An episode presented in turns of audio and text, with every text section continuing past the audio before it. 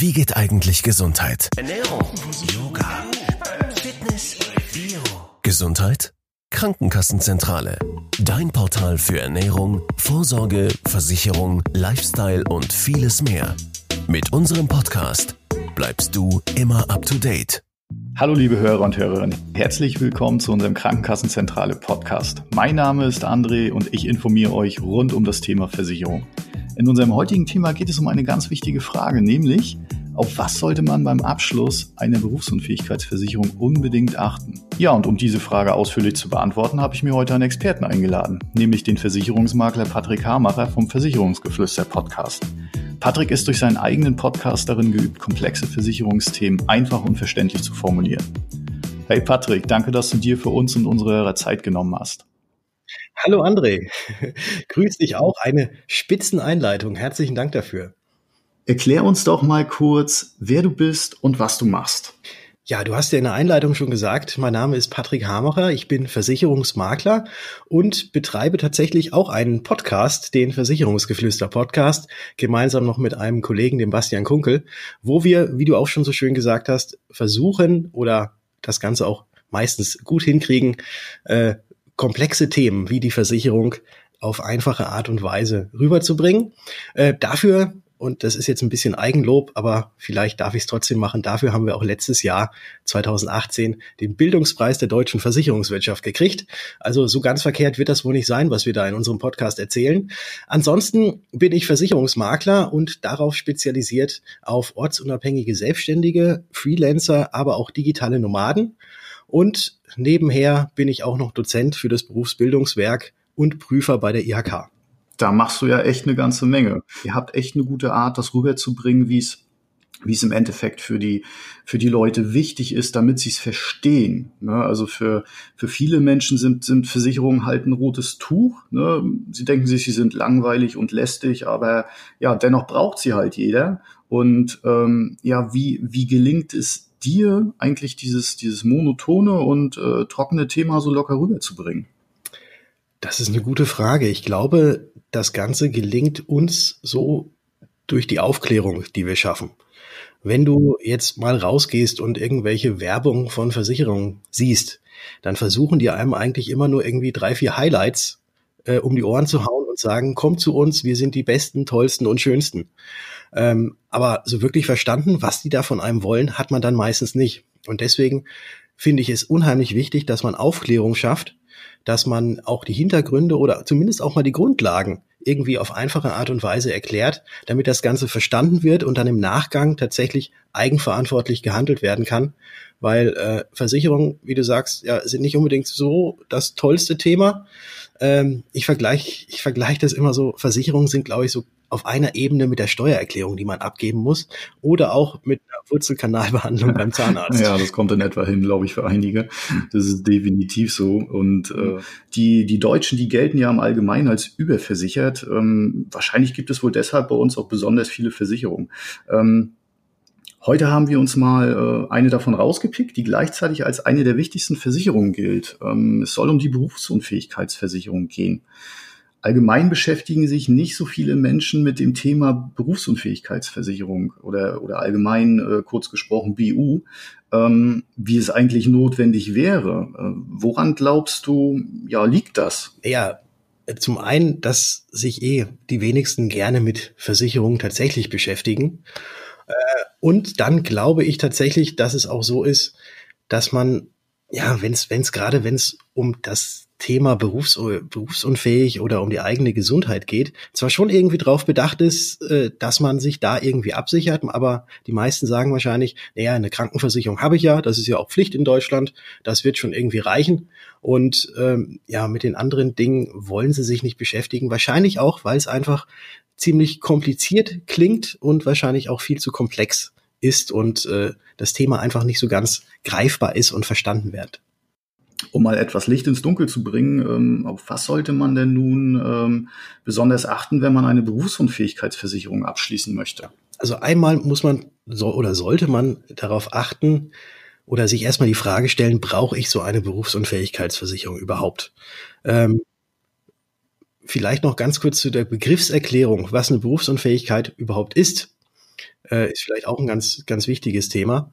Äh, berufsunfähig bist du dann, wenn du deinen zuletzt ausgeübten Job, den du äh, gemacht hast, zu mehr als zur Hälfte auf Dauer nicht mehr ausüben kannst.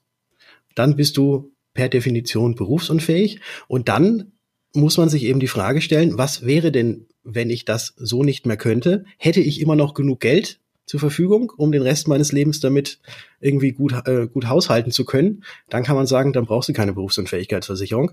Wenn du allerdings sagst, nee, das würde mich absolut in den finanziellen Ruin treiben, weil ich ja sonst irgendwie kein, kein Geld mehr auf der hohen Kante hätte oder auch sonst kein Geld mehr verdienen könnte, wenn ich nicht mehr arbeiten kann, dann ist natürlich die Berufsunfähigkeitsversicherung äh, eines der wichtigsten Versicherungen, die man haben sollte.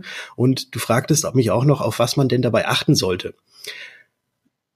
Der Preis, das ist so das erste, wo wahrscheinlich jeder drauf guckt, wird, den würde ich erstmal so an zweite Stelle stellen, weil viel, viel wichtiger ist, was ist denn in den einzelnen Versicherungsbedingungen denn, denn geregelt, beziehungsweise was ist in deiner Berufsunfähigkeitsversicherung äh, drin und was ist nicht drin. Also da finde ich es ganz, ganz wichtig, dass man primär erstmal auf die Bedingungen guckt und dann erst auf den Preis.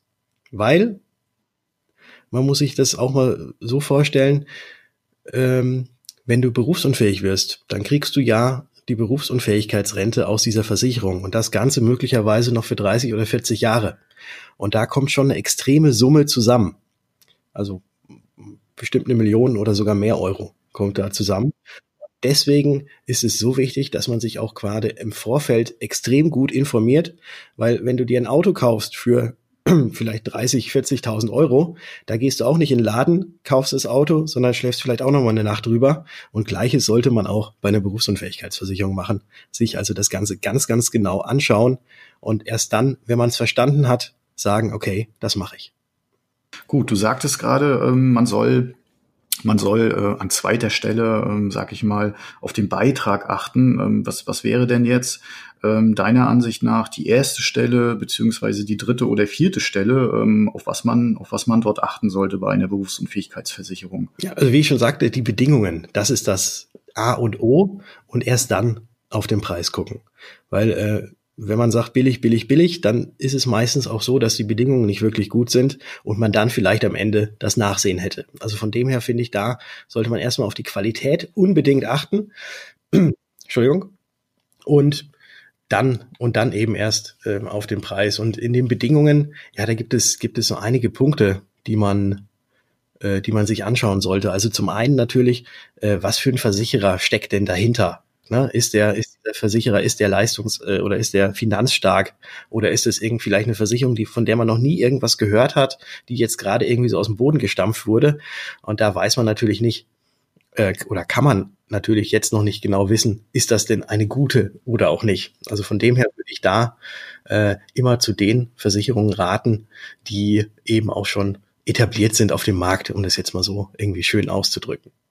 Super, ähm, wunderbar. Das sind ja, äh, ja so einige Dinge, die man dann äh, sozusagen ähm, zu beachten hat. Und ähm, Darüber hinaus ranken sich aber noch einige, einige Mythen um das Thema Berufsunfähigkeit und es gibt viele, viele Unklarheiten. Ähm, lass uns doch mal über die nicht so offensichtlichen äh, ja, Dinge sprechen, wie zum Beispiel, was sind die, die größten Irrtümer, die dir immer wieder begegnen?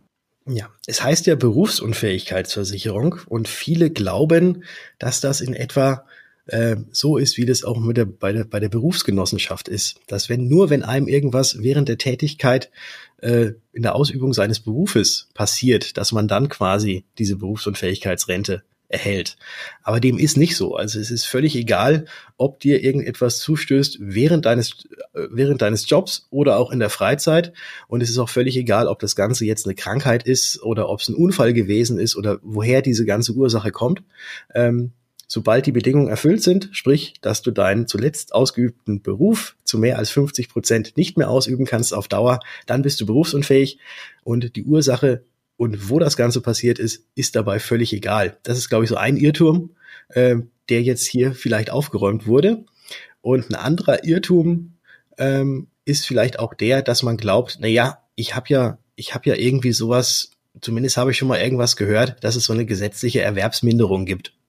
Und das kriegt man ja immer alle zwei Jahre oder, oder jedes Jahr äh, von der deutschen Rentenversicherung zugeschickt. Bei der Renteninformation, da steht ja drin, Ihr Anspruch auf Erwerbs bei voller Erwerbsminderung.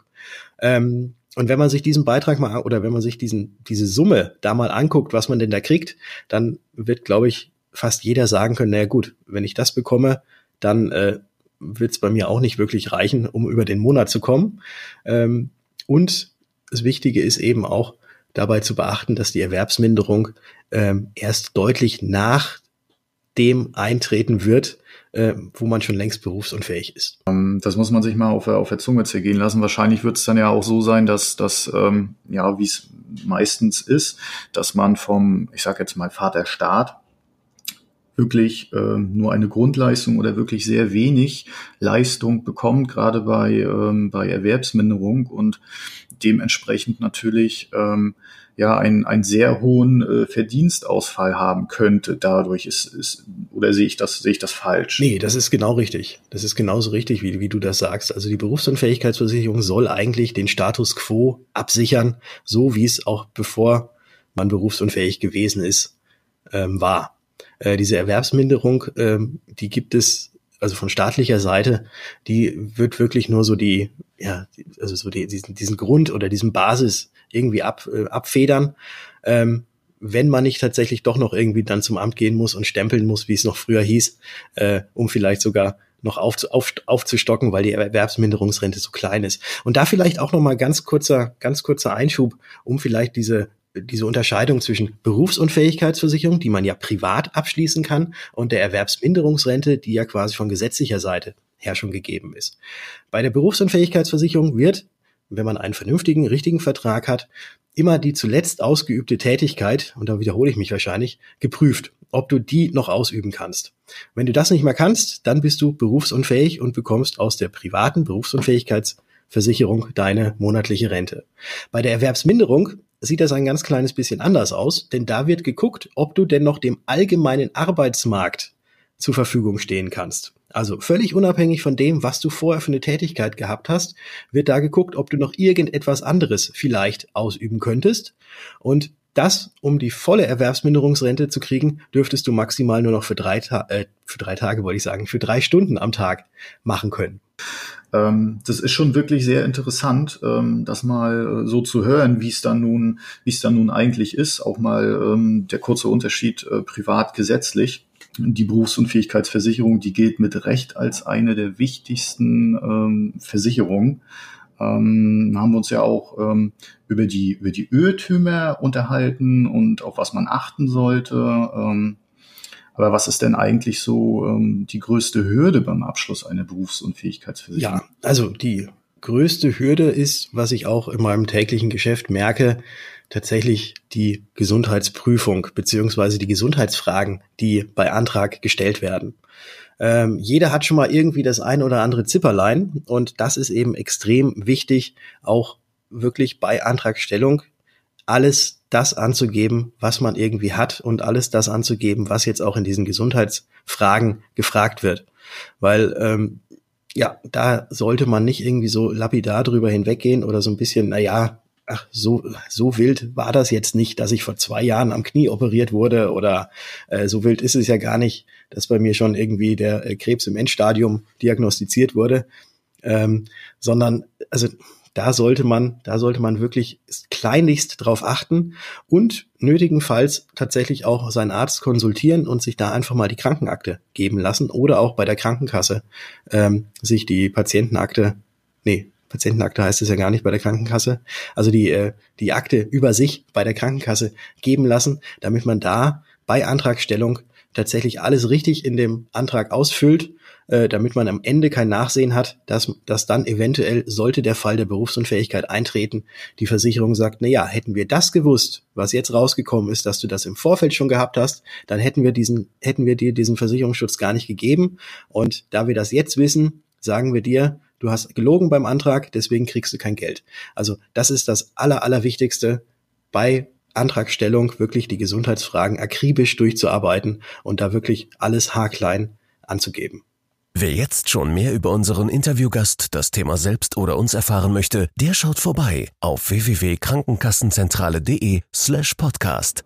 Patrick, was gibt es denn eigentlich ähm, für Alternativen für Betroffene oder, oder wie kann man diese, diese Hürden, die du uns gerade genannt hast, äh, überwinden? Es kann ja sein, dass jemand schon eine bestimmte Erkrankung hat und was passiert dann? Was, was kann man da machen? Das ist auch äh, etwas ganz, ganz Wichtiges, dass wenn man glaubt oder wenn man die Gesundheitsfragen nicht alle mit Nein beantworten kann, dann ist es in meinen Augen sehr wichtig, dass man dann nicht einfach mal sagt, ach komm, ich stelle jetzt einfach mal irgendwie den Antrag, gucken wir mal, ob da irgendwo was durchläuft, weil äh, das Ganze könnte eventuell in dem sogenannten HIS, im sogenannten Hinweis- und Informationssystem der Versicherer gespeichert werden. Und wenn da eine Ablehnung kommt von dem Antrag und man nochmal irgendwo anders einen Antrag stellt, dann äh, greifen die eventuell auch darauf zu und sehen, oh, der wurde woanders schon mal abgelehnt, das muss schon seinen Grund haben, lehnen wir auch mal ab.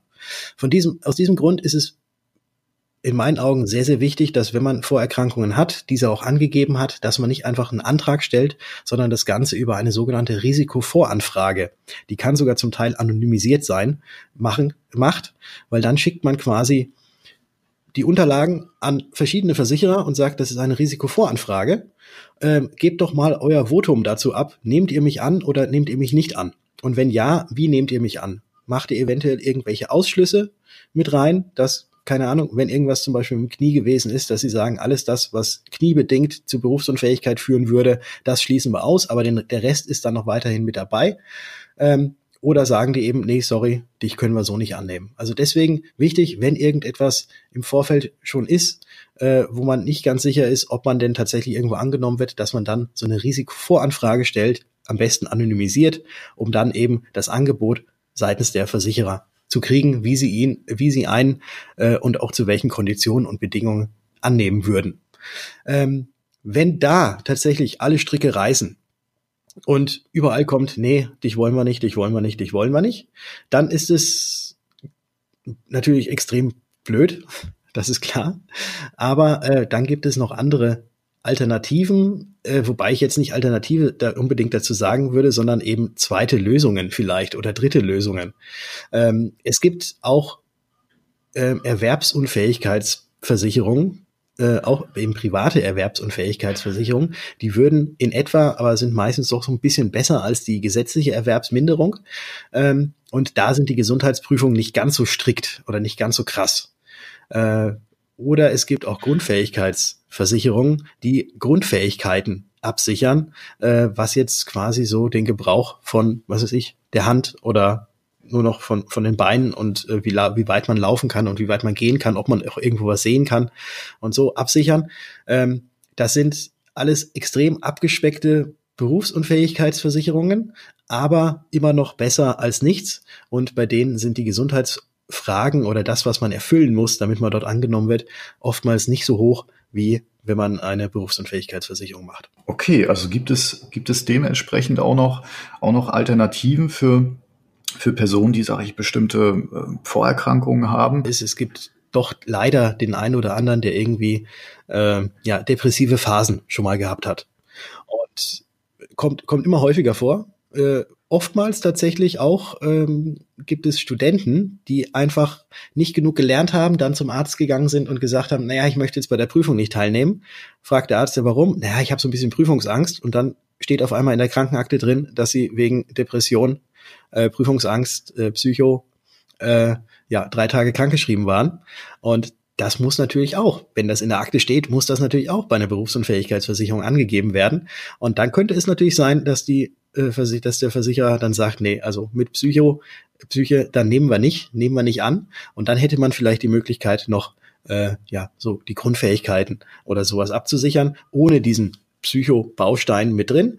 Ähm, wobei auch schon mal eine, eine Sache, um noch mal ein bisschen die Angst zu nehmen, äh, wenn man das Ganze plausibel auch bei der Antragstellung, bei der Berufsunfähigkeit äh, erklären kann, warum man denn da jetzt einmal in seiner Krankenakte für drei Tage irgendwie krankgeschrieben war wegen irgendetwas mit der Psyche. Wenn man das plausibel erklärt und sagt, es war wegen der Prüfung, dann äh, es sind ja auch nur Menschen, die das prüfen und die haben auch dafür Verständnis und dann wissen sie auch, okay, da kann man mal das Auge, ein Auge zudrücken. Nur eben auf gar keinen Fall wenn so etwas mal diagnostiziert wurde oder irgendwo in der Akte drin steht, äh, bei den Antragsfragen weglassen. Das auf gar keinen Fall immer alles angeben. Patrick, was, was hast du äh, persönlich für Erfahrungen mit dem Thema ähm, Berufsunfähigkeitsversicherung oder allgemein Berufsunfähig, Berufsunfähigkeit gemacht? Äh, geben dir die Leute Feedback? Freuen sie sich mit dem Thema an? Wie sind die Leute so drauf? Ähm, also ich habe gemerkt, dass das Thema Berufsunfähigkeitsversicherung in den letzten Jahren, gerade auch bei den Jüngeren, äh, immer mehr an äh, Wichtigkeit gewonnen hat und dass auch tatsächlich immer mehr Anfragen kommen genau dazu, weil Gott sei Dank eben erkannt wird, äh, Vaterstaat wird sich nicht um alles kümmern können und irgendwie muss man da auch eigenverantwortlich handeln. Ähm, ich habe auch bisher tatsächlich äh, äußerst positive Erfahrungen gemacht. Es ist leider leider nicht so, dass ich noch von keinen Berufsunfähigkeitsfällen bei mir aus der Praxis berichten könnte. Und ähm, da habe ich tatsächlich bisher sehr, sehr gute Erfahrungen gemacht, was auch diese Abwicklung angeht, beziehungsweise auch was dann äh, diesen Weg dahin angeht, dass dann die Berufsunfähigkeitsrente ausgezahlt wird, wenn denn einer berufsunfähig wird. Äh, kleines Beispiel, äh, war ein Maler und Lackierer bei mir und es passt ganz gut, dass du gerade auch äh, das mit dem Handgelenk angesprochen hast, weil der hat sich nämlich beim Fußballspielen ähm, verletzt an seinem Handgelenk und so ein Maler und Lackierer muss ja äh, ja immer mit dem Pinsel in der Hand, wenn man sich das jetzt so vorstellt, immer hoch und runter gehen und da braucht man natürlich das Handgelenk. Ähm, das hatte er sich mehrfach gebrochen äh, und das Ganze wurde einfach nicht besser und er hat immer noch Schmerzen, wenn er quasi jetzt mit dem Pinsel in der Hand etwas, äh, etwas macht. Und der ist berufsunfähig, weil er sich beim Fußballspielen äh, blöd mit dem einen irgendwie verhakt hat, hingefallen ist und sich das Handgelenk gebrochen hat. Äh, er ist berufsunfähig und bekommt jetzt auch die Berufsunfähigkeitsrente. Hm. Da sieht man mal wieder, wie wichtig dieses Thema eigentlich ist und ähm, wie schnell es gehen kann. Dass, dass wieder ja, genau. Und dass, dass wir das auch äh, besprechen und an, an unsere Hörer und Hörerinnen weitergeben, damit äh, dort auch dementsprechend nochmal äh, eine Sensibilisierung da ist, wie, wie wichtig das ganze Thema eigentlich wirklich ist. Ne? Ich könnte mir vorstellen, Patrick, dass sich der, der Laie vielleicht ähm, schon mal ein bisschen überfordert fühlt mit den ganzen äh, Prozessen, die für so eine Berufsunfähigkeitsversicherung ähm, ja abgeschlossen werden müssen. Du hast ja gesagt, Gesundheitsprüfung muss gemacht werden. Ne? Das ist ja schon ein Punkt, wo man ganz genau gucken muss. Und ähm, ich würde ganz gerne noch mal etwas konkreter werden. Und zwar, was wären denn die, die fünf Dinge, die für unsere Hörer und Hörerinnen wichtig sind für, für einen guten Tarif zum Beispiel? Mhm, ja, also wie ich ja schon gesagt habe, also man sollte schon auf den Versicherer achten, den man sich da auswählt, ähm, dass da eben eine gewisse Finanzstärke mit dahinter ist. Dann versichert man ja mit der Berufsunfähigkeit immer seinen Beruf, also der, der zuletzt ausgeübt wird. Und da ist es ganz wichtig, auch auf die sogenannten, auf den sogenannten Verzicht der abstrakten Verweisung zu achten. Klingt jetzt unheimlich kompliziert, ich versuche es in einfachen Worten noch mal kurz zu erklären, was das bedeutet.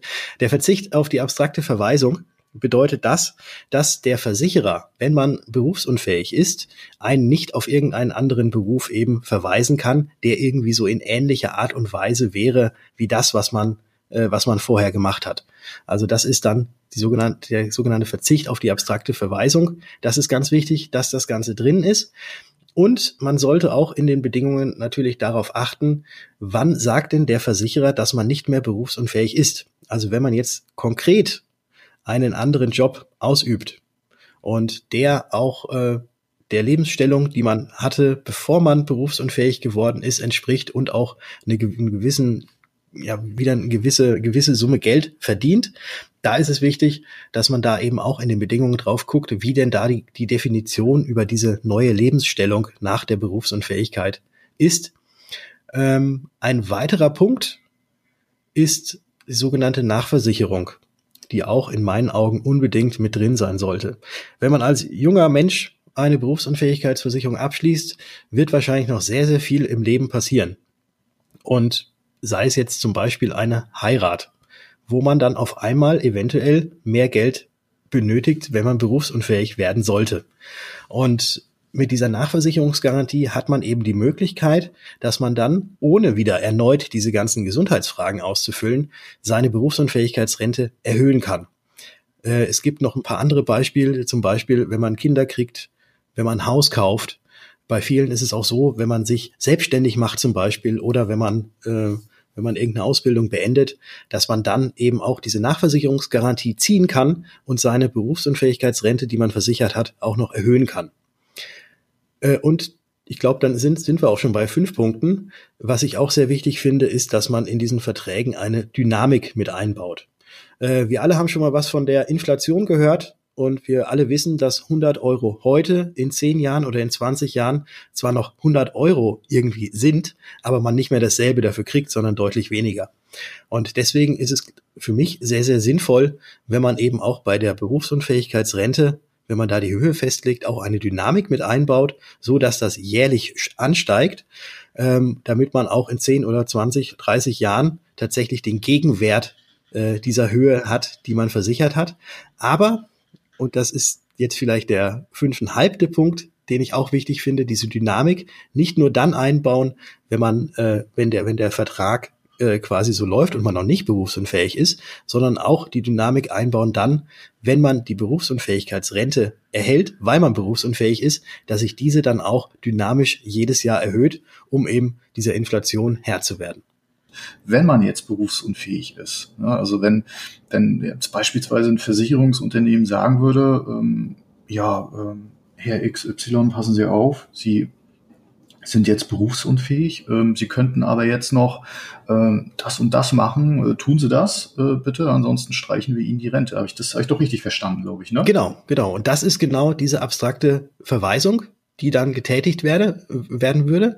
Und deswegen ist es wichtig, dass in den Bedingungen eben der Verzicht darauf auch klar formuliert ist. Äh, ja, Patrick, danke dafür, dass du uns äh, so aufschlussreich darüber nochmal aufgeklärt hast. Sehr gerne. Ich, ich hoffe, es hat dir genauso viel Spaß gemacht wie mir. Mir hat es wirklich super viel Spaß gemacht, äh, mal mit einem äh, Experten über dieses, über dieses Thema zu reden. Ja, liebe Podcast-Hörer und Hörerinnen, das war's auch schon in unserem Krankenkassenzentrale-Podcast. Patrick, Vielen Dank für den Einblick in deine Arbeit, deine Expertise und natürlich persönliche Sichtweise. Ja, André, auch ich muss Danke sagen. Es hat mir ebenfalls sehr, sehr viel Spaß gemacht, hier im Podcast dabei zu sein. Jederzeit gerne wieder.